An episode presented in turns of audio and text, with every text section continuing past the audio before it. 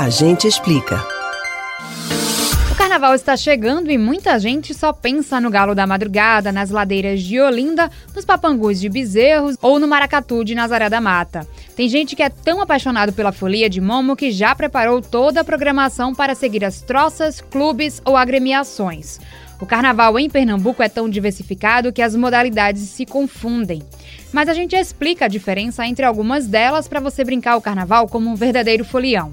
Os clubes de frevo surgiram no final do século XVIII e cada clube costuma ter o próprio repertório, levando para a avenida uma orquestra completa.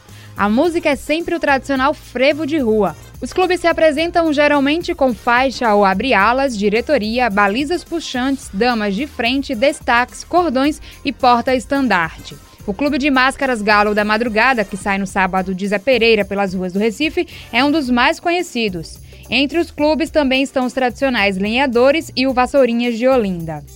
As troças carnavalescas são originalmente pequenas agremiações que se parecem com os clubes de frevo, mas costumam ser menores e mais simples. Saem às ruas pela manhã ou à tarde, tendo o improviso, descontração e a irreverência como marcas. O surgimento de uma troça está quase sempre ligado a uma história pitoresca, uma brincadeira nascida de uma reunião entre amigos. O termo mista originalmente significa que é formada por homens e mulheres. Entre as mais antigas e tradicionais, ainda em atividades estão a troça carnavalesca mista Cachorro do Homem do Miúdo, Tô Chegando Agora, Quem Fala de Nós Não Sabe o que Diz, Pitombeira dos Quatro Cantos e o Eu Acho É Pouco.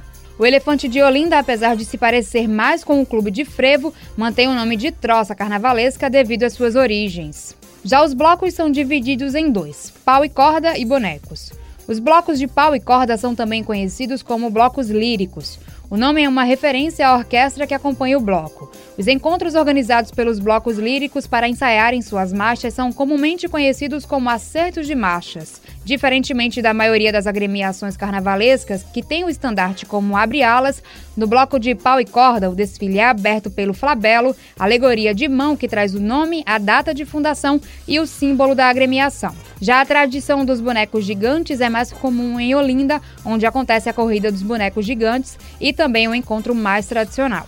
Ao contrário dos clubes, blocos e troças que possuem estandartes, a figura alegórica é o boneco que pode ser feito em papel machê, fibra ou tecido e costuma pesar cerca de 35 quilos. Alguns chegam a ter mais de 3 metros e meio de altura.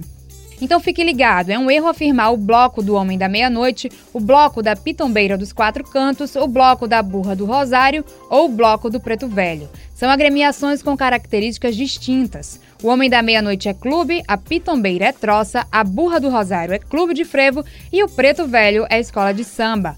E vale ressaltar, nunca fale a um pernambucano que vai para o bloquinho. Essa nomenclatura é quase impensável em um dos mais tradicionais carnavais de ruas do Brasil, onde a classificação de agremiações é feita há mais de 80 anos. Você pode ouvir novamente o conteúdo do Agente Explica no site da Rádio Jornal ou nos principais agregadores de podcasts e Spotify, Google e Apple Podcasts.